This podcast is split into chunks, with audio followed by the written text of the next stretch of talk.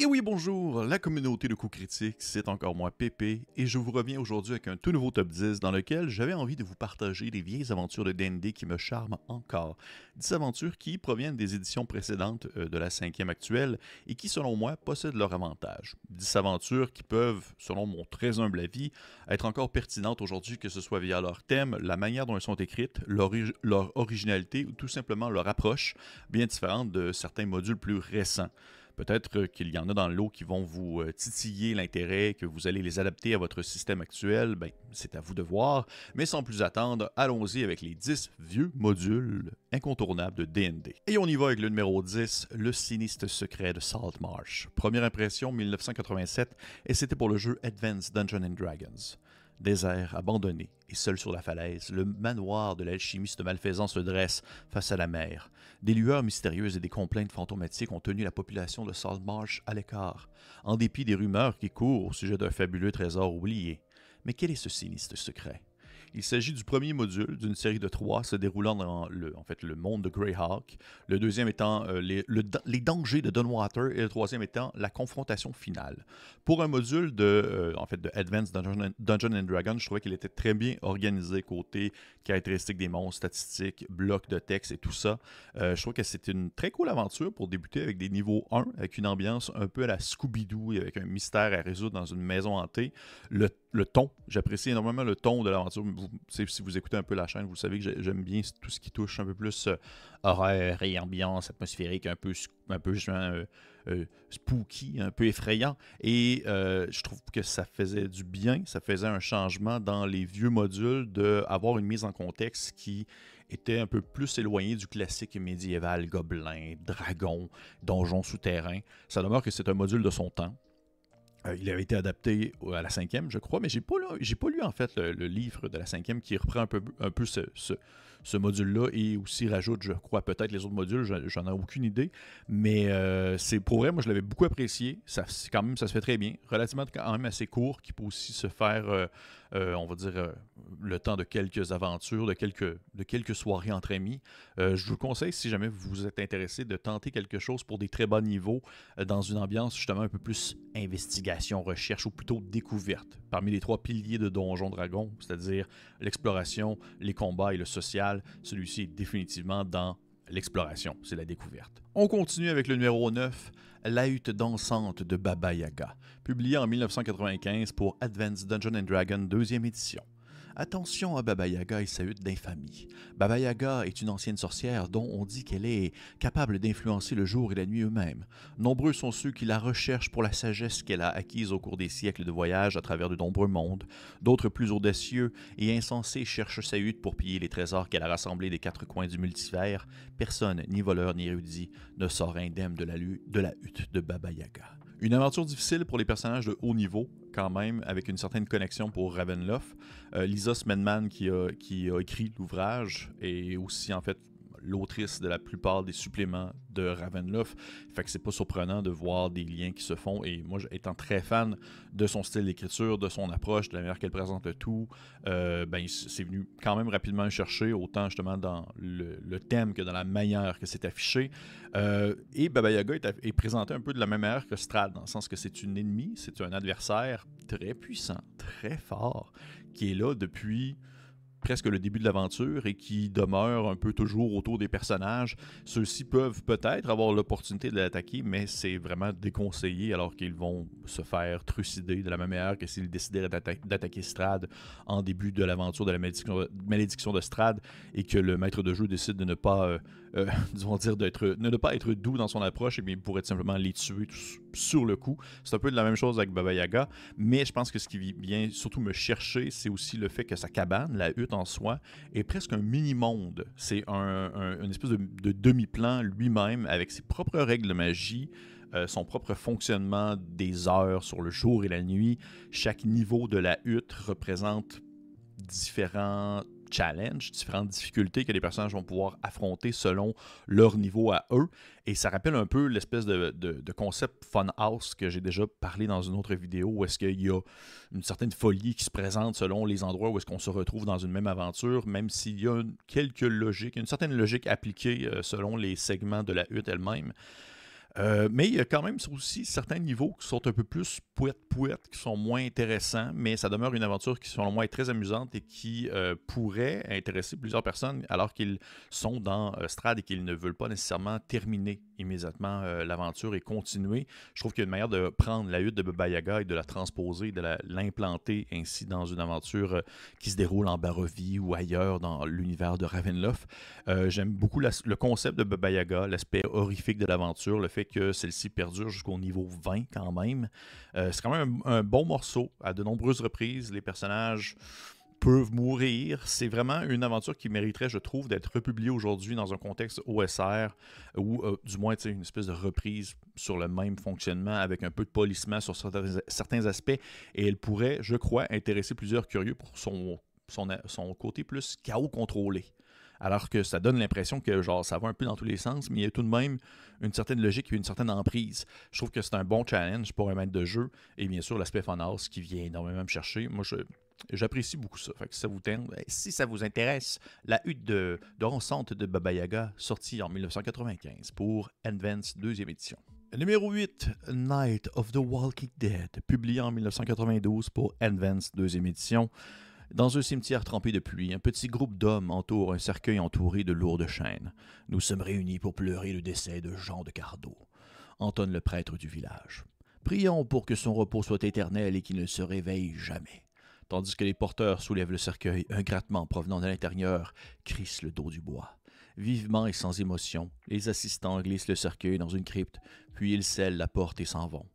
Imperceptible, un martèlement sourd débute derrière eux, qui s'accentue avec le coucher du soleil. Aucune paix n'attend ceux qui reposent dans les profondeurs de la terre après la mort. Aucun sanctuaire ne résiste à la nuit des morts vivants. c'est quand même quelque chose. Hein. La Nuit des morts vivants est un module d'introduction à Ravenloft qui permet à un groupe de 4 à 6 personnages débutants provenant de n'importe quel monde de campagne de faire leur apparition, incursion dans le demi-plan de l'effroi. Un endroit idéal pour débuter une aventure horrifique pour des personnages de niveau 1 à 3. Et là, on s'entend, c'est pour la deuxième édition de Advance, donc vous, pourriez, vous allez devoir assurément l'adapter à quelque chose d'autre si vous décidez de la faire jouer à la cinquième. Mais comment Ravenloft. J'adore Ravenloft, j'adore les demi-plans de l'effroi. C'est directement ma tasse de thé. pour faire simple, La Nuit des Morts Vivants est selon moi, bien personnellement, une bien meilleure aventure d'introduction euh, que la Death House, la Death House de Strad dans La Malédiction de Strad. Euh, c'est une aventure qui est courte, qui peut se faire en une, deux, deux soirées, qui introduit à Ravenloft sans pour autant introduire l'implication de Strad, qui n'est pas nécessairement nécessaire d'être là depuis le début, même si c'est un grand méchant antagoniste super charmant et bien intimidant. Je trouve que euh, La Nuit de Morvan offre tout ce qu'on a besoin pour pouvoir débuter dans le demi-plan de l'effroi, dans une espèce d'ambiance qui rappelle un peu la Louisiane, avec des zombies et des horreurs. C'est vraiment mucho bueno, avec une petite intrigue, les personnages doivent enquêter, trouver des solutions, oui bien sûr, des combats, et plusieurs antagonistes également qui vont se révéler à mesure que l'aventure va avancer, qui pourraient laisser parfois sous-entendre qu'on arrive à un point culminant euh, du module, même si ce n'est pas le cas, sans pour autant étirer trop la sauce. Donc euh, oui, pour vrai, euh, une que j'apprécie énormément mais vous allez voir, ce ne sera pas la dernière fois que je vais parler de Ravenloft, c'est sûr, dans ce top 10. Numéro 7. Le temple oublié de Tarzidoun. Le temple, lieu secret et adoration de Tarzidoun, dieu de l'obscurité éternelle, a été construit dans un âge ancien. Le culte a prospéré pendant des générations, en voyant par périodes ses suppôts accomplir des actes horribles dans les pays alentours. Cependant, une grande bataille finit par éclater entre Tarzidoun et ceux qui s'opposaient à ses maléfices. Ils furent assez forts pour vaincre son pouvoir et l'emprisonner. Et après un temps, ses serviteurs sont revenus au temple restés vides de toute manifestation de leur Dieu. Tous étaient animés par le désir de comprendre ce qui était arrivé à Tarzidoun, afin de le libérer et de lui permettre un retour au pouvoir. Toute tentative furent vaines. Il y a un siècle, le dernier serviteur de Tarzidoun est mort et le temple n'habite plus aucun habitant humain. Déjà effacé du souvenir de l'humanité depuis des décennies, le temple a été oublié de tous, jusqu'à ce que des aventuriers l'explorent et en décident autrement. Un gros module que je sais ne fait pas l'unanimité de celles et ceux qui le connaissent. Moi-même, je dois avouer que je le trouve certains défauts bien perceptibles, mais il possède surtout de grosses qualités, dont entre autres une écologie de donjon vraiment intéressante. L'écologie de donjon, j'en ai déjà parlé dans une autre vidéo. Il s'agit en fait d'un effort pour présenter une stratégie cohérente et dynamique dans la défense d'un lieu par ses occupants actuels. Et ce donjon-là, je pense que le, Temple oublié de Tarzidoun a vraiment été mon introduction à ce concept-là. Et bien qu'aujourd'hui, il y a beaucoup de modules et de publications qui vont reprendre l'écologie de donjon et la peaufiner et la mettre encore meilleure, ça ne demeure pas moins que j'ai trouvé ça vraiment pertinent à l'époque. Je je trouve encore ça très pertinent aujourd'hui et que ça mériterait d'être connu. La finale, oui. En soi, l'aventure est bien, l'écologie est excellente, l'aventure est bien, la finale est weird et confuse. Autant que c'est original et intéressant, je pense que ça peut laisser plusieurs participants peu peu enthousiasme face à comment le tout se termine, euh, mais avant tout, ça demeure intéressant pour justement la manière que le donjon conçoit et sa logique derrière. Et c'est pourquoi est-ce qu'il se retrouve dans ce top 10-là. Si ça vous intéresse d'en savoir un peu plus sur ce genre de mécanique-là ou ce genre de, mise en place, euh, je vous conseille de lire Le Temple oublié de Tarzidoun, de Tarzidoun plutôt. Numéro 6, Le Maître des Nomades. Publié en 1983 pour Donjon Dragon BX, donc nécessite la boîte rouge et la boîte bleue. Aux armes, aux armes, les hommes du désert alliés des tribus inhumaines s'apprêtent à fondre sur les riches et fertiles terres de l'Ouest. L'appel a dans tous les pays civilisés. Des armées s'assemblent pour résister à l'envahisseur venu de l'Ouest. Nobles paysans se joignent ensemble pour attendre l'ennemi. Mais le destin ou bien le hasard a décidé qu'un petit nombre jouerait un autre rôle. Aucune bannière glorieuse ne flottera sur leur route, aucun escadron de chevaliers ne chargera sur leur ordre. Au contraire, ils devront livrer leur propre guerre avec astuce et discrétion. Les risques qu'ils devront prendre sont importants, mais le sort des deux armées repose sur eux. Pour votre groupe, tout commence par une nuit fort calme, bien loin des combats, où on vous confie une soudaine mission, une mission dangereuse, bien plus que toutes les guerres réunies. Là, on est vraiment dans du sandbox, je trouve, territoire ouvert dans lequel les personnages peuvent se lancer pour compléter le module. C'est une aventure difficile, l'attention est maintenue euh, et le rythme est constant, alors que les rencontres deviennent de plus en plus grosses et dangereuses. Et parlant justement de rencontres, il y a de nombreux, nombreux moments où les personnages vont devoir faire preuve de tromperie, de furtivité pour éviter euh, l'armée du maître qui représente souvent une force de frappe beaucoup trop grande pour les personnages et ça permet en fait aux joueurs de prendre aussi conscience que tout combat ne doit pas être fait sur le moment et que certaines situations doivent plutôt être évitées si on veut pouvoir rester en vie. C'est une aventure aussi que je trouve très complète, alors que les objets, les objets magiques, tout ce que peuvent trouver les joueurs et les personnages au courant de l'aventure vont être utiles pour la prochaine étape. Chaque chose qu'on va pouvoir trouver a son sens, a son, euh, son importance et plusieurs alliés aussi en chemin qui vont pouvoir aider, clarifier certaines choses entourant l'aventure, l'origine du maître, qui est-il, d'où vient-il. Euh, on est vraiment aussi dans un cadre qui est très sword and sorcery avec le désert dans sa plus pure expression. Et je dois avouer que dans le contexte de la partie m'a vraiment beaucoup inspiré pour d'autres aventures euh, que j'ai moi-même menées. Tout l'aspect désert, mystère, un ennemi qui est annoncé depuis le début via des secrets, des indices. Ça a vraiment un esprit quand même assez pulp que je trouve très cool et ça m'avait énormément marqué à l'époque. Et encore aujourd'hui, je trouve que le maître des nomades a sa pertinence dans euh, le contexte, son style, euh, et son, son ennemi aussi. L'ennemi quand même assez cool justement, annoncé depuis le début, qui est un peu une menace invisible, mais qui a son armée à sa botte et qui approche à mesure que l'aventure avance. Numéro 5, La main rouge du désastre, sorti en 2006 pour, pour la 3.5 édition. Et oui, nous n'avons pas juste du old, old, old school, on a des trucs un peu plus récents. La main du désastre, ou en anglais c'est de... La main rouge du désastre plutôt. Je Numéro 5, La main rouge du désastre. Sorti en 2006 pour la 3.5. Et oui, on n'a pas juste du old, old, old school, on a des trucs un peu plus récents. En anglais, Red Hand of Doom suit un groupe d'aventuriers qui ont pénétré dans la vallée de Leslir, une région frontalière et peu peuplée. Le groupe découvre une horde massive de hobgoblins, fanatiquement dévoués à la sombre déesse Tiamat et dirigés par le charismatique seigneur de guerre Azarkul, un demi-dragon. Pour arrêter la horde, les joueurs doivent rassembler les habitants de la vallée, combattre les hobgoblins, les géants, les dragons et vaincre un ennemi écrasant. Oh my god, cette aventure-là est, je crois, une des meilleures choses d'envergure épique militaire que D&D a fait depuis de nombreuses années.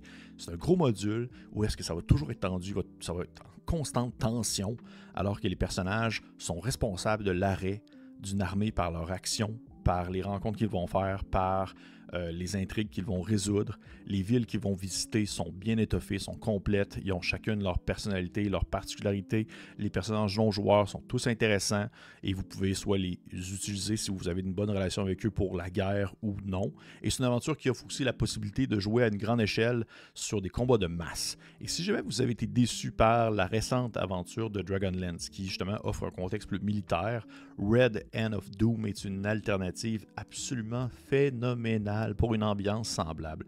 C'est épique, c'est euh, grande échelle. C'est pas quelque chose habituellement qui vient me chercher, sauf que c'est tellement bien fait dans ce contexte-là euh, que ça m'a marqué. Et ça ne va pas plaire à tout le monde parce que justement, c'est tout le temps sur la corde raide, c'est toujours tendu, il y a tout le temps quelque chose à faire, toujours quelque chose à faire plutôt, et vous pouvez pas vraiment prendre le temps de vous reposer dans une taverne et juste, oh, oh des histoires de, de berges et tout ça, puis avoir juste du plaisir comme ça. Donc, il y a tout le temps quelque chose qui doit être fait pour justement se préparer à la guerre. Et euh, je pourrais, je vous conseille vraiment si le thème vient vous chercher et que vous êtes un friand de la 3.5, alors que c'était beaucoup plus mécanique et assez plus, un, peu plus, euh, on dirait, touffu à ce niveau, eh bien, Red Hand of Doom est vraiment un incontournable. Le numéro 4 de Lost, euh, numéro 4 de Lost City de Tom Mulvey, publié en 1982 pour le Basic Set. Après deux jours sans eau, sous un terrible soleil, vous avez découvert des blocs de pierre et des pans de murailles émergeant des sables du désert. Et après une courte recherche, vous apercevez les restes d'une ancienne ville dont le centre est occupé par une imposante pyramide. Un silence oppressant règne sur les ruines. La ville, à l'abandon, ne recelait ni eau ni nourriture et ainsi, vous décidez d'escalader la pyramide. Vers la fin de votre ascension, vous remarquez ce qui pourrait être un passage secret. La Cité perdue semble de prime abord qu'être un gigantesque donjon, mais les aventuriers peuvent user de diplomatie avec les différentes factions, et c'est selon moi une des plus grandes forces, sinon la plus grande force de ce module-là, l'intégration des factions et comment celles-ci peuvent s'interagir les unes avec les autres. Euh, c'est du dungeon, crawl bien pur, comme on peut l'apprécier pour ceux qui aiment ça, mais avec lequel on peut interagir, avec lequel il va y avoir du social qui va être important. Et j'ai pas grand-chose à euh, ajouter à ce, à ce sujet, dans le sens que la Cité perdue demeure un des modules de jeu de rôle les plus importants qui a existé, dans le sens que ça a placé des balises pour plein de choses par la suite, et de la manière que ça a été construit, de la manière que ça a été présenté, sinon que ça demeure une aventure qui est très sword and sorcery, euh, cap, euh, vraiment, combat à l'épée, dangerosité exotique, des monstres un peu Lovecraftiens, euclidiens, qui ont l'air de devenir des pires cauchemars. Bref, un lieu qui ne devrait pas exister et dont les joueurs peuvent découvrir euh, les secrets, mais aussi surtout se créer des alliés, se créer des ennemis, interagir avec les différentes factions qui sont présentes. Et ça, c'est vraiment, vraiment, vraiment impressionnant à voir aller dans une aventure, dans un module que tu penses qu'être justement du déchirage de monstres, du dungeon crawl. Il y a un aspect relationnel qui est mis de l'avant et qui prend de l'importance à mesure que l'aventure avance et à mesure que les joueurs découvrent aussi les secrets qui se cachent à l'intérieur de, des murs de la cité perdue. Et bien que, oui, je peux comprendre que certaines personnes, des meneurs de jeux plus récents vont, euh, qui n'ont pas nécessairement eu une affection pour les plus vieux modules, vont peut-être trouver qu'il y a certaines choses étranges dans, le, dans la cité perdue, surtout en, en, ce qui concerne la présence de certaines créatures dans certaines zones où est-ce que tu te dis, ben, pourquoi il y a un monstre là? Qu'est-ce qu'il fait? Mais ça, ça demeure du très classique, old school euh, exploration de donjons qui, selon moi, va mettre de côté un peu la logique de certaines choses pour plutôt prioriser euh, l'aventure, le cool, à quel point est-ce qu'on a du plaisir dans la zone actuelle. Et euh, pour vrai, ça, c'est un travail assez incroyable. Même si vous ne la jouez pas, je vous conseille de la lire juste pour voir justement comment est-ce que les factions ont été écrites et comment celles-ci s'intègrent dans l'histoire de la Cité perdue de Tom Mulvey. Euh, euh, ça vaut vraiment la peine. Numéro 3, Planscape, The Eternal Boundary. Sorti en 1994 pour la deuxième édition de Advanced D&D. Bienvenue dans la cage, mon ami. Vous devriez faire attention à vos arrières dans ces guilles. Il semble que chaque coupe jarret ici un moyen de tomber sur les petits nouveaux désemparés tels que vous. Vous ne faites pas exception à la règle. De plus, il se passe quelque chose à la ruche qui met les factions en émoi, et vous allez peut-être être celui qui va devoir trouver une solution à ce problème. car l'air ici devient vicié dans la cage, et le sang va bientôt couler si personne ne met en lumière les différents mystères qui s'y trament. La frontière éternelle, comme on peut le traduire, est une aventure d'introduction pour Planscape, pour un groupe de 4 à 6 euh, personnages du premier niveau au cinquième niveau. Les joueurs et les personnages sont introduits à la ville de Sigil, la cage, comme certains aiment l'appeler, et à l'intérieur de ce carrefour des plans, un sinistre complot se trame, menant les héros dans les parties les plus dangereuses et les plus désespérées de la ville, le, le bidonville délabré connu sous le nom de la ruche. Dans mes saveurs, on dirait que c'est tout ou rien. Soit je veux le truc le plus sombre et terre à terre, ou je désire l'aventure la plus surréaliste out of space qui existe. Et The Eternal Boundary a une place spéciale dans mon cœur, sans nécessairement être l'aventure la mieux construite. Je trouve qu'elle a euh, des forces spécifiques à ce qu'elle propose, c'est-à-dire faire découvrir le monde de Planscape, qui est comme mon contexte de jeu de fantasy préféré. Et euh, ça permet d'introduire justement les gens à cet univers-là avec un rythme d'une aventure, mais aussi un partage d'une mise en contexte bien dosé et original. Dans le sens que c'est pas toujours facile de faire ce qu'on appelle, en, anglais, on va appeler ça du, du euh, lore bomb. du lore bomb, c'est-à-dire lancer sur la tête des joueurs et des personnages euh, une quantité incroyable d'informations sur un lieu, sur une zone, sur un une section euh, du monde dans lequel ils évoluent. Puis il y a même plusieurs personnages et joueurs qui vont un peu s'en foutre, qui ça, ils trouvent pas ça tant intéressant ou tout ce qui va euh, aller au-delà de leur personnage immédiat, de dire de, autour de leur personnage, eh bien c'est pas tant important. S'ils ne le voient pas, ça n'existe pas. Eux autres, ils sont un peu, veulent pas les personnages de l'histoire. Et euh, The Eternal Boundary a cette force-là de impliquer les personnages dans une aventure d'introduction dans un nouvel univers qu'ils ne connaissent pas et de fournir juste assez, au bon moment, les différents éléments que les personnages doivent assimiler pour bien comprendre la zone dans laquelle ils se trouvent. Euh, en plus de tout ça, de faire vivre une aventure qui met de l'avant le mystère et l'intrigue, qui est quand même super captivant. Pour vrai, c'est vraiment, vraiment bon. Bien que très étrange, je pense que ça peut refroidir certains, euh, certaines personnes qui sont plus vannées dans leur fantasy. Et euh, c'est pour ça. C'est un, peu, un peu ça, en gros, The Eternal Boundary. Je ne considère pas que c'est nécessairement l'aventure la plus Wow, incroyable! Mais elle a cette force-là de pouvoir introduire des concepts et des thèmes et des sujets et des noms euh, plutôt obscurs et parfois compliqués, mais de bien le faire, ce qui fait en sorte que pour vrai, l'assimilation de l'univers de Planscape et de la ville de Sigil se fait numéro 1. numéro 3, The Eternal Boundary. Numéro 2, City by the Silt Sea pour Advanced Dungeon and Dragon deuxième édition, sorti en 1994 dans l'univers de Dark Sun. Quelque chose s'éveille sous la ruine de l'ancienne Gustenal, la cité de la mer de Limon. Nombreux sont ceux qui ont tenté de découvrir les secrets de ce lieu abandonné, de piller les trésors légendaires, et peu d'entre eux sont revenus de son étreinte ténébreuse. Se sont-ils heurtés des pillards sauvages dans les étendues désertiques? Se sont-ils égarés dans une soudaine tempête de sable pour s'enfoncer désespérément dans la vase mouvante et soufflante?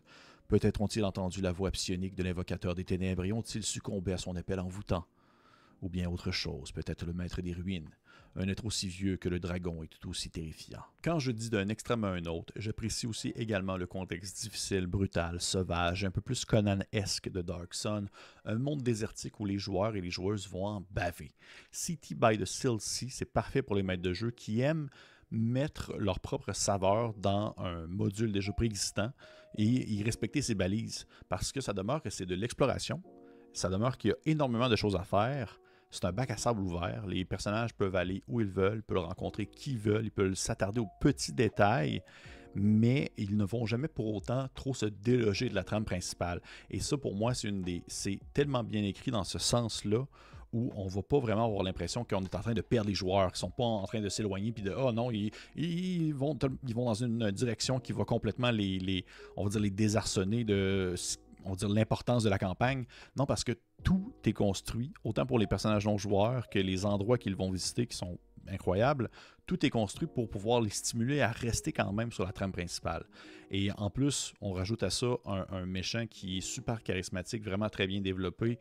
Et pour vrai, on a devant nous une campagne phénoménale que vous pouvez prendre et adapter vraiment comme vous voulez à votre propre setting au besoin, puisque ça, puisque c'est construit de manière à être très permissif pour le maître de jeu. Sincèrement, jetez un coup d'œil à ça, c'est vraiment, vraiment quelque chose. City by the Sea pour Dark Sun. Et mon numéro 1, qui va peut-être en surprendre plusieurs, il s'agit de Castle Forlorn pour la deuxième édition de Advanced D&D dans l'univers de Ravenloft, sorti en 1993.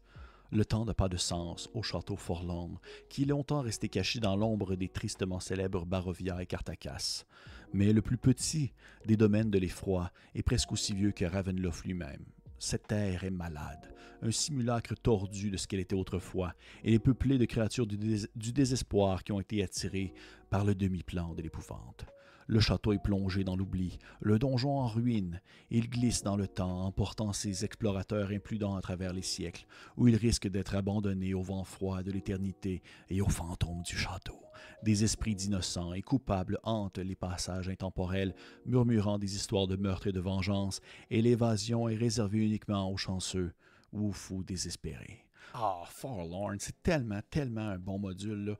Mais je dois avouer par contre que je, je triche un peu pour deux raisons. La première, c'est que c'est pas complètement juste une aventure, c'est une boîte qui contient plusieurs accroches d'aventure et une mise en contexte pour un endroit spécifique dans Ravenloft. Donc, j'étire un peu le concept de la vidéo. Et deuxièmement, j'ai triché parce que je pense que logiquement, j'aurais eu probablement 8 ou 9 numéros dans cette liste qui auraient été surtout de Ravenloft, mais je voulais être un peu plus général. Toutefois, je ne pouvais pas passer à côté de Forlorn, qui est selon moi mon top du top numéro 1 pour plusieurs raisons. Essentiellement, Forlorn reprend le thème de Ravenloft, c'est-à-dire l'horreur gothique, littéraire, poétique, mais va le transposer dans un contexte très espace sauvage. Donc oui, les, on a les communautés plus suspicieuses les unes aux autres, le grand château grimpé sur une colline qui est frappé par la foudre, mais on a surtout le lac profond, sans fond, obscur depuis lequel vit un genre de serpent de mer zombie, un genre de Loch Ness, parce que We Forlorn me fait beaucoup penser euh, à l'écosse horrifique. On a cette forêt, cette forêt sans fin, impénétrable, où des arbres viennent se frotter les uns aux autres, créant ici un bruit incessant, tandis que des créatures goblinoïdes sortent de leur terrier pour s'accrocher après vous et vous apporter dans le néant.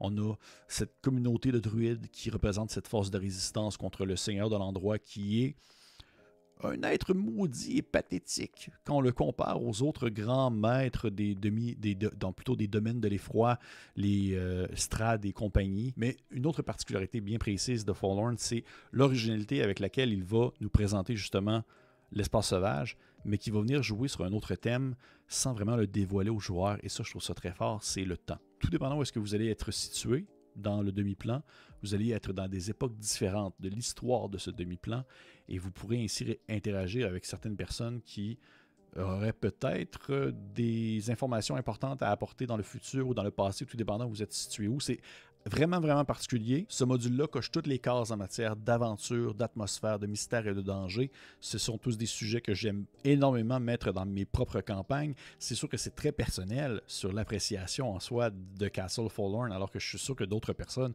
pourraient le trouver correct sans plus. Mais à mon sens, l'utilisation des thèmes d'horreur gothique à la saveur plus sauvage, combinée avec l'idée et l'utilisation des mécaniques du temps et du changement d'époque selon l'endroit où est-ce que les joueurs sont situés, c'est vraiment, je trouve que c'est vraiment bien construit. C'est super impressionnant, c'est super original. Et ce qui explique en fait sa présence euh, à mon numéro 1. Alors que oui, je peux comprendre qu'il y a des modules qui ont été plus marquants. Mais dans mon cœur, Castle Forlorn demeure mon incontournable. hey, je serais curieux de savoir, vous, de votre côté, vos modules incontournables, des vieux, vieux modules, ça ressemble à quoi? Est-ce que plus de modules de la troisième édition, peut-être même de la quatrième, que je connais très peu en fait? Je connais pas beaucoup les modules de quatrième. Donc, c'est peut-être que vous en avez à me proposer, peut-être que vous avez d'autres choses euh, à, me, à, me, mentionner, peut-être que vous avez détesté mon top 10. Bref, si vous avez des commentaires, laissez-le en dessous. Je serais curieux de savoir votre avis sur la chose. Si ce n'est pas fait, je vous conseille de liker, partager, commenter. Un petit abonnement à la chaîne, c'est toujours très apprécié. Et pour les autres, on se dit à la prochaine.